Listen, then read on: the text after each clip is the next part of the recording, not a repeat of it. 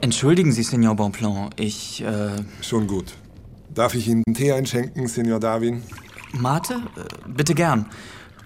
Wissen Sie eigentlich, was Humboldt treibt? Ich habe Ewigkeiten keinen Brief bekommen. Kann ich mir vorstellen. Die Postwege von Berlin in die argentinische Pampa sind bestimmt nicht die sichersten. In London erzählt man, dass er an einem Buch schreibt. Er schreibt. Das sind ja große Neuigkeiten. Es ist, äh, soviel ich weiß, ein Buch, das... Die Zusammenhänge der Welt erklärt. Den ganzen Kosmos. Sie kennen es bereits? Ich habe es gehört. Fünf Jahre lang. Während unseres gesamten Abenteuers. Ich fürchte, ich kann Ihnen nicht folgen. Dieses Buch war der Grund unserer Reise. Es war Humboldts Vision, alle Kräfte der belebten und unbelebten Natur zu erforschen. Auch die dunkelsten Stellen dieser Erde, wie die Höhle von Guacharo. Schauen Sie sich das mal an. Das müssen wir untersuchen. Ivorocchiamo! Ivorocchiamo!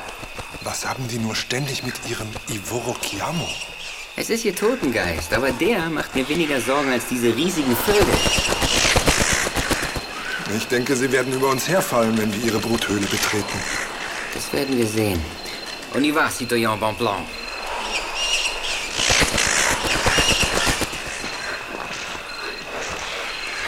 Hier. Nehmen Sie meine Fackel. Es war stockduster. Nach einigen hundert Metern entdeckte ich diese seltsamen Pflanzen. Monsieur Humboldt, schauen Sie. Die Blätter. Sie sind fast weiß. Denken Sie dasselbe wie ich? Die Vögel. Die Biester sind zwar Nachtvögel, aber Keine Raubvögel. genau, es sind die einzigen körnerfressenden Nachtvögel der Welt. Sie tragen die Früchte der Pflanzen zu ihren Nestern, um ihre Jungen zu füttern. Und verlieren dabei einige Samen, die auf die Erde fallen. Grandios. Los, wir müssen einen sezieren. Darf ich? Ich bitte drum. Los, mach mal.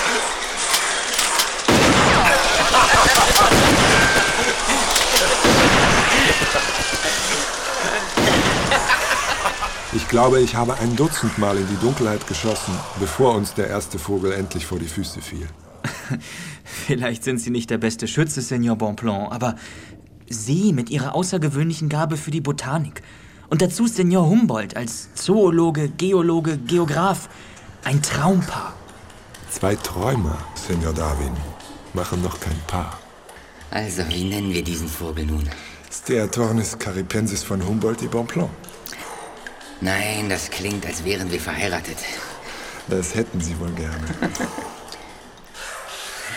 Na gut, dann mit Ihrer gnädigsten Erlaubnis, mein lieber Citoyen. Der Tornis Carapensis von Josephine de Beauharnais et Aimé Bonpland. Sehr witzig, Herr Baron. Dann doch lieber Klammer auf, Steatornis caripensis von Humboldt. Klammer zu. Na, meinetwegen. Von welcher Josephine sprechen Sie eigentlich?